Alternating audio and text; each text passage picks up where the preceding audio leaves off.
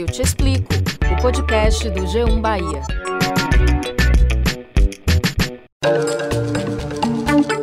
Olá, eu sou Valma Silva, editora do G1 Bahia. E eu sou Camila Marinho, repórter e apresentadora da TV Bahia. E esse é o Eu Te Explico, o podcast do G1 Bahia.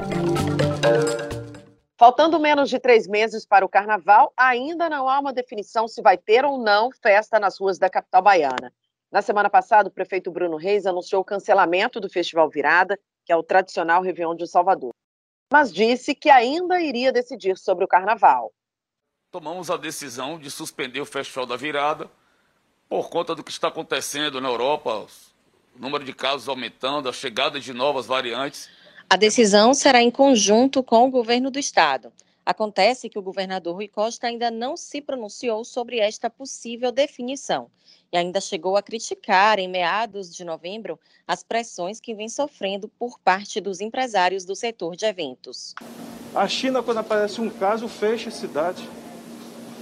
Nós temos 2.500 casos e a pergunta que eu tenho que responder todo dia é se teremos carnaval, se nós vamos botar 3 milhões de pessoas na rua. A realização do carnaval também vem sendo discutida em sessões especiais na Câmara de Vereadores, junto com representantes das secretarias de saúde do município e do estado. Para quem faz o carnaval, essa indefinição causa prejuízos, Valma. Donos de blocos, grupos de afoxés e até camarotes dizem que quanto mais o tempo passa, mais difícil fica buscar patrocínios, organizar fantasias, enfim, preparar a festa. Alguns blocos já cancelaram a participação antes mesmo de uma definição oficial. É o caso do Voa Voa, que sairia com chiclete com banana, e até o Me Abraça, que na última folia desfilou com Durval Leles. Até o tradicional Expresso 2222 de Gilberto Gil já anunciou que não vai estar na folia. Nesse caso, a decisão foi a incerteza de uma outra onda com a chegada dessa nova variante, a Omicron. Para a Secretaria Estadual da Saúde, Camila, o cenário para o carnaval acontecer seria o seguinte: 80% da população vacinada com duas doses, número de casos ativos de Covid-19 abaixo de 1.500. Essas são as condições. Só que até o mês de novembro, apenas 59% dos baianos estavam com o esquema vacinal completo. Esses são os números da pandemia e a vacinação da população é que vai definir se teremos ou não carnaval. O assunto é polêmico, viu? Até mesmo entre a população. Há quem pense que é um absurdo realizar uma festa tão grande nesse momento de incertezas, ainda mais com a chegada de uma nova variante, a Omicron. E há quem ache também que é possível sim, desde que haja um controle da entrada de vacinados e outras medidas de prevenção. E é sobre isso que a gente trata no episódio dessa semana. Afinal, é seguro realizar a festa? O que dizem os especialistas em saúde? E os organizadores do carnaval? Nossos convidados são Flávio Souza, presidente do CONCAR, o Conselho Municipal do Carnaval, e Fernanda Grassi, infectologista e também pesquisadora da Fiocruz. A gente começa com Flávio Souza. Flávio, seja muito bem-vindo. Antes de mais nada, só para quem não conhece, o CONCAR é um órgão colegiado do qual fazem parte entidades representativas do Carnaval e também órgãos públicos para deliberar e fiscalizar ações relacionadas à festa. Para começar, queria repercutir uma assembleia extraordinária que foi realizada pelo CONCAR no dia 11 de novembro para decidir sobre a realização da festa. Das 20 pessoas que compareceram nessa sessão, 19 votaram a favor. Dias depois, o governador Rui Costa deu uma declaração de que tinha uma pressão muito grande para realizar a festa. O senhor acha que essa declaração vem em função disso, dessa assembleia, e também de empresários do setor de entretenimento que cobram uma definição quanto antes? Camila, na verdade, eu acho que aquela resposta do governador não foi nem para nós do CONCAR. Eu entendi que a pressão estava vindo da Câmara Municipal, que até determinou que o prazo para ele dar uma posição seria dia 15. Então, eu não entendo que foi para nós. Na verdade, o CONCAR ele, ele é um órgão deliberativo, fiscalizador, ele não é um, um órgão de execução. Tá? Quando a gente deliberou sobre o assunto, é que é, em relação ao carnaval, a gente era a favor que se anunciasse o carnaval. A gente nunca pediu que realizasse o carnaval a qualquer custo. Né? A gente sempre teve esse cuidado que a gente pedia que se anunciasse o carnaval, é, por um motivo muito simples. Rio, São Paulo, Belo Horizonte, Recife, Olinda, Belo, é, todos esses até Brasília, anunciou sobre o carnaval, né? E com isso começou a ter uma demandada muito grande de artistas, é, de patrocinadores. Para você ter noção, uma cervejaria colocou na, no, no Carnaval de São Paulo 28 milhões. Hoje a gente sabe que o prefeito de Salvador não tinha dinheiro nem para nem patrocinador nem para fazer o Réveillon, justamente pela indecisão. Então o que a gente pedia? Que anunciasse o carnaval, né? principalmente também pelo planejamento do turista, que já, ele precisa de planejamento de reservas de voo, hotel, etc. É, então a gente pediu que anunciasse para o planejamento de todos, tá? E fosse monitorando, que se criasse um comitê dentro do CONCAD. Nós já temos as duas secretarias, né? de saúde, tanto do Estado quanto da Prefeitura, a gente sugeriu que pegasse essas duas secretarias junto com o infectologista e a gente fosse monitorando. A gente sempre foi a favor de que se as taxas subissem, se chegasse uma nova cepa, se cancelasse o carnaval. A diferença é nenhuma. Você anunciar o carnaval hoje e a CEPA apareceu aparecer como apareceu agora, e anunciar 30 de janeiro e a CEPA aparecer dia 2 de fevereiro. Ele teria que ser cancelado do mesmo jeito. Então, é, a gente entendeu que era melhor que se anunciar, anunciasse, mesmo tendo um possível cancelamento, do que se não anunciasse, por conta dessa falta de planejamento de todo o mercado, de todo o trade, entendeu? Então, nosso pleito sempre foi anunciar e nunca realizar a qualquer custo. Flávio, quais são as justificativas, as defesas do CONCAR para que o carnaval seja realizado em 2022? O que é que acontece? O carnaval, a gente, primeiro de tudo, a gente tem um receio muito grande é, do esvaziamento do carnaval para 2023. O carnaval de Salvador ele vem perdendo muito mercado, é, principalmente para São Paulo. São Paulo aprendeu a fazer o carnaval de rua, está fazendo muito bem feito, está colocando blocos e bandas na rua e a gente está tendo uma revoada do turista que é quem traz realmente a receita. Eu digo todos os dias, o carnaval feito pelo Estado, pela Prefeitura, é muito simples. É, ele tem o dinheiro em caixa, ele realiza. O mercado privado, que é quem traz a receita, ou seja, o turista que vai para o bloco do, de Bel, que vai para o Camarote Salvador, para o Planeta, seja para onde for, ele, ele é quem realmente traz o recurso e o investimento para a rede hoteleira, de taques, de tudo, né, de restaurantes. E a gente está falando numa movimentação aí de 1 bilhão e 800 milhões. Se eu não me engano, a receita da Prefeitura de Salvador anual são 8 bi. Ou seja, em 6, 10 dias, é injetado na economia de Salvador uma receita de 1 bilhão e 800 milhões. Fora isso, ele gera um emprego de 250 mil pessoas, famílias. Sempre que a gente fala do carnaval, e é natural que a sociedade, em uma época de pandemia, nos chame de genocida, e a gente sempre teve muita preocupação com isso, nós não, são, não somos genocidas, não estamos pedindo carnaval a qualquer custo, a gente só quer o anúncio do carnaval, como eu falei há pouco é um impacto financeiro muito alto, né, Flávio? Mas eu queria falar do impacto para o carnaval. Você tocou num aspecto importante, falando do carnaval, da festa em 2023. Você acha que isso impacta de alguma forma na realização do carnaval? Falo isso em termos de mudanças na estrutura da festa. A folia acaba perdendo força, afinal, como você mesmo citou, outros moldes vão sendo criados. Nós temos o carnaval indoor, no centro de convenções, na Arena Fonte Nova. Isso pode impactar na forma, na estrutura do nosso carnaval de rua? Ô Camila, é, esse é o, a grande, essa é a grande preocupação do trade, porque eles já estão, eles já levaram o formato que a gente ensinou a fazer. Isso eles já copiaram. São Paulo, Rio, quando a gente fala Rio, a gente imagina o sambódromo. Não, é o carnaval de rua. Mas São Paulo tem feito isso muito mais forte, tá? É, eles já estão levando nossas bandas. O que nos preocupa é quando eles começaram a levar nossas instituições. Estou falando do Ilê, eu estou falando do Lodum, eu estou falando dos filhos de Gandhi. Quando ele começar a levar isso, e a gente sabe que São Paulo é uma cidade extremamente rica, e ela tem força para isso, a gente começa a ter um esvaziamento do Carnaval de Salvador para 2023. Já vi empresário, dono de camarote, dizendo que em 2023 há uma probabilidade muito grande do camarote dele migrar para São Paulo. Então, a gente tem certeza que esse esvaziamento vai acontecer. Os patrocinadores, é, os patrocinadores já estão migrando. São Paulo anunciou essa semana já o cadastramento de 650 blocos. Então, isso aí, você já vê o tamanho. Dizem, ah, o Carnaval de Salvador é a maior festa popular do mundo. Está deixando de ser. Está deixando de ser. Você tem noção, a gente está botando, a gente sempre colocou, ah, fala-se em 3 milhões. Carnaval de Salvador nunca teve 3 milhões. Carnaval de Salvador ele gira entre 800 mil a 1 milhão e 100, 1 milhão e 200 de pessoas por dia. O Carnaval de São Paulo já está botando 2 milhões e meio. Então a gente, a gente já está perdendo a força da maior festa popular do planeta e perdendo isso para São Paulo.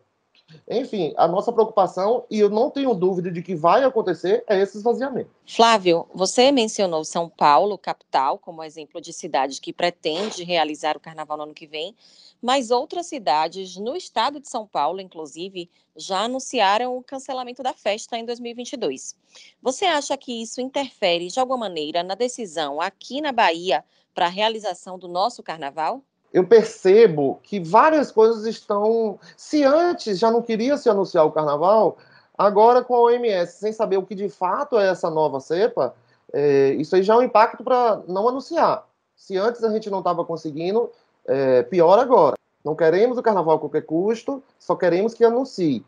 Estamos aguardando aí ver o pronunciamento da, da OMS, que pediu em torno de 15 dias, para falar qual é, o, real, o real impacto. E vamos aguardar esses dias para ver. Já acho até um pouco muito tarde, se você me perguntar assim, Flávio, você acredita hoje? Acho muito difícil, até pelo planejamento do setor privado. Ele já está hiper atrasado. A gente depende, o setor privado, muito do patrocinador. O patrocinador, a decisão não está mais em Salvador. Foi esse tempo que aqui se decidia algum patrocínio. Hoje ela está toda em São Paulo. São Paulo, em dezembro, é férias janeiro também é férias. Então a gente já acha difícil o, o trade se movimentar para a realização do carnaval. Pois é, o governador Rui Costa disse que prefere aguardar o comportamento dos casos né, de Covid no estado até esse mês. Você já deu aí uma dica né, de que seria muito difícil realizar o carnaval neste momento, né? O tempo hábil vai se esgotando. Qual que seria o tempo limite para essa definição, no seu entendimento, Flávio? Ô Camila, o, o, carnaval ele começa a ser planejado na quarta-feira de cinza para o ano seguinte, tá? Aí eu estou falando o quê? Anunciar as vendas antecipadas, é, já começar sua linha de comunicação nas redes sociais. Quando chega agosto, setembro, é, os empresários eles já saem para São Paulo para vender os seus patrocínios, fazer sua captação de patrocínio. Então, se você botar aí agosto, setembro, nós estamos falando aí de um atraso de três, quatro meses. Então, já estou achando bem viável. É, acho que se anunciar aí, vamos dizer que se anuncia até meados de dezembro. Acho que nem todo dono de camarote vai, vai fazer seu camarote. Alguns vão fazer de uma forma menor e mais enxuta. É, os camarotes eles dependem muito do, do turista. O turista ele já começou a se decidir por São Paulo, por Belo Horizonte, por Brasília, por Rio. Então a gente já tem o esvaziamento do turista. Talvez alguma coisa menor se anunciar aí nos próximos 10 dias. A gente sabe a importância que essa festa tem em todos os aspectos culturais, econômicos. Vamos aguardar então as cenas dos próximos capítulos, né, sobre essa polêmica da realização ou não do Carnaval 2022 aqui em Salvador e no estado como um todo. Flávio, muito obrigada pela sua participação no nosso podcast. Obrigado vocês pelo convite. Agora a conversa é com a infectologista Fernanda Grazi. Doutora, seja bem-vinda. No seu entendimento, enquanto médica, é possível realizar o carnaval, especialmente agora que o mundo vive o temor de uma nova onda com o surgimento de mais uma variante do coronavírus? Bom dia. Que pergunta difícil de responder, né? É, se pode realizar o carnaval? Se a gente olhar daqui agora da situação epidemiológica que nos, nos encontramos neste momento, a resposta é não. Por que, que eu estou dizendo isso? Primeiro, porque existe ainda uma circulação do vírus né, no nosso país, isso de maneira bastante homogênea. Nós temos, então, é, cerca de 10 mil casos novos que acontecem a cada dia no Brasil temos é, uma vacinação que está avançando bastante, mas que é, ainda tem 40% da população que não está completamente vacinada. E temos a chegada dessa variante Ômicron, que nos pegou todos de surpresa, porque nós estávamos respirando, estávamos mais aliviados, e aí, de repente, aparece essa variante que nos traz muitas dúvidas, né? Então, eu acho que nesse momento agora, seria muito temeroso dizer que a gente pode fazer o carnaval sem saber como vai se desenrolar é, nas, nos próximos dias, nas próximas semanas, é, a, a, epidemia né, no mundo, não é só no Brasil, mas no mundo. Fernanda, quando a gente fala em vacinação, a gente sabe que são índices que variam de um estado para o outro, de um país para outro. Há cidades com 100% da população vacinada, caso de São Paulo, por exemplo, mas há também muitos lugares onde não há nem 50% de vacinados. Na Europa, isso tem sido também um grande problema. Ou seja, não tem uma homogeneidade na vacinação. O que, que isso nos diz sobre a segurança de festas grandiosas como o Carnaval, que atraem gente do mundo inteiro? É, exatamente esse é um dos problemas principais, né? Porque se nós tivéssemos 100% da população brasileira toda vacinada, fechássemos as fronteiras e exigíssemos que apenas as pessoas vacinadas entrassem e que seguissem os protocolos, a gente poderia até pensar em fazer alguma coisa desse tipo, mas isso não existe, né? Na realidade, isso não existe de forma alguma, porque carnaval é uma situação de quebra de protocolo. Então, não tem como fazer protocolos em carnaval. E essa desigualdade na vacina que você mencionou é um dos problemas mais graves que a gente está enfrentando e é uma das causas desse aparecimento de variantes o aparecimento desta variante, que foi identificada lá na, na África do Sul, e de outras que surgirão, porque enquanto a gente não vacinar toda a população mundial, nós não vamos resolver o problema da epidemia de coronavírus. Especificamente aqui na Bahia, a Secretaria de Saúde do Estado fala que para a festa acontecer, pelo menos 80% da população tem que estar vacinada com duas doses.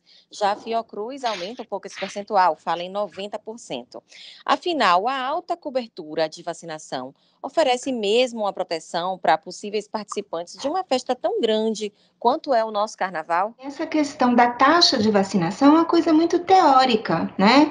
Primeiro que nós não sabemos qual é a taxa real que precisaria para o vírus parar de circular. Isso são estimativas que são feitas né, por epidemiologistas, por pessoas que fazem modelização e que acreditam que essa taxa seria é, suficiente para bloquear o vírus. Mas a gente tem outras variáveis que entram aí. Por exemplo, essa nova variante, que a gente nem sabe se ela será é, sensível às, às vacinas que são atualmente utilizadas. Então, são tantas dúvidas que a gente tem.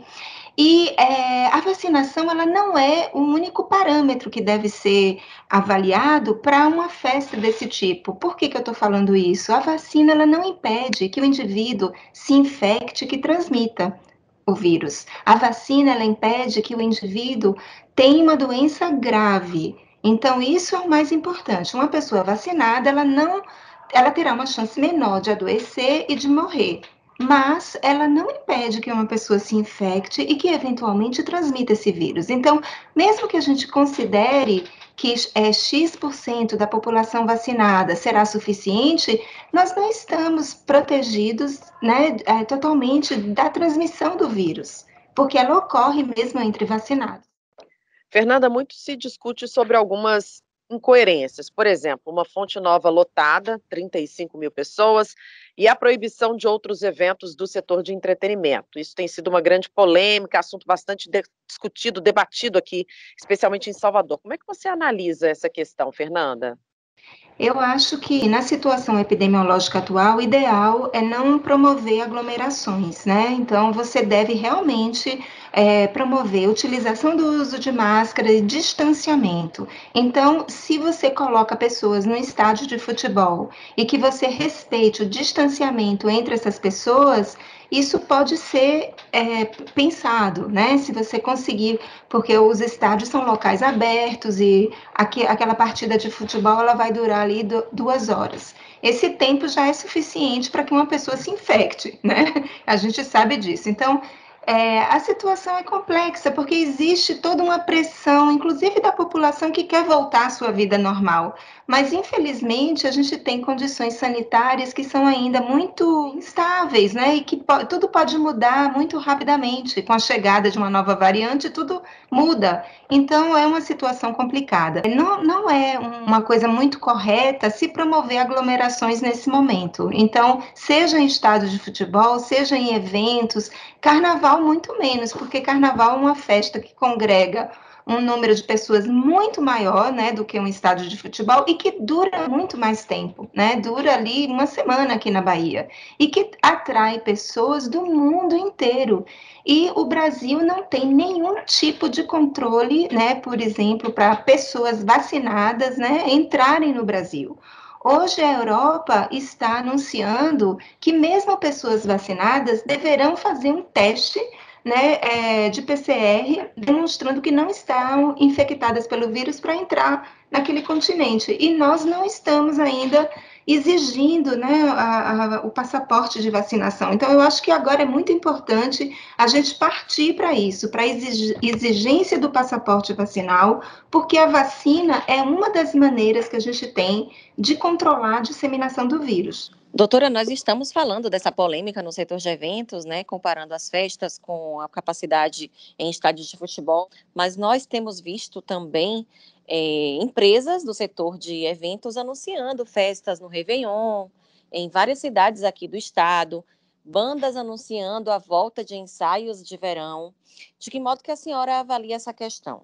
É possível que a realização desse tipo de evento no final do ano, no começo de janeiro, faça com que aumente o número de casos de Covid-19 aqui no nosso estado? É, isso é uma pergunta difícil de responder. A gente pode dizer, eh, como opinião, que sim, porque se nós temos agora uma taxa de vacinação que é em torno de 63%, né, de vacinação completa, que é a que confere é, a proteção, e temos, é, avançando essa, essa vacinação, mas temos a chegada de uma nova variante que pode bagunçar, digamos assim, essa situação é, isso pode ser uma coisa, um fator a mais para o retorno de uma situação sanitária de maior gravidade, com aumento do número de casos, com aumento de hospitalização, mas isso tudo é muito difícil da gente prever agora. Durante uma epidemia desse porte, a gente tem que estar tá reavaliando tudo a cada semana, a cada duas semanas, porque as coisas podem se modificar muito rapidamente, como a gente está vendo agora com essa chegada dessa nova variante. Estávamos todos numa situação é, mais tranquila, anunciando aberturas, anunciando é, flexibilizações, inclusive de uso de máscaras, que, na minha opinião, era muito precoce ainda, e essa variante nos traz um desequilíbrio, faz com que a gente repense tudo e que a gente seja um pouco mais é, cuidadoso nesse momento. Então, eu acho que agora, é, nesse momento, falar de festas de Réveillon com, com aglomeração de um número muito grande de pessoas, todas ali juntas, porque mesmo sendo ao ar livre, as pessoas elas estarão aglomeradas. E aglomeração é o fator principal para a disseminação da Covid, porque é uma doença de transmissão respiratória. E pelo que tudo indica, é, essa variante nova, ela tem uma capacidade, ela pode ter, né? A gente não sabe ainda qual é realmente o potencial de transmissão dela, mas ela pode ter uma capacidade de transmissão mesmo superior à da Delta, que é uma variante que se dissemina muito. Então, estamos diante de tantas dúvidas que realmente o momento pede cautela. Nesse momento de tantas dúvidas e de reavaliação de medidas sanitárias, além da vacinação em massa, no seu entendimento, quais outras medidas poderiam ser adotadas para garantir realização de festas, de eventos e, quem sabe, né, sonhar com um carnaval?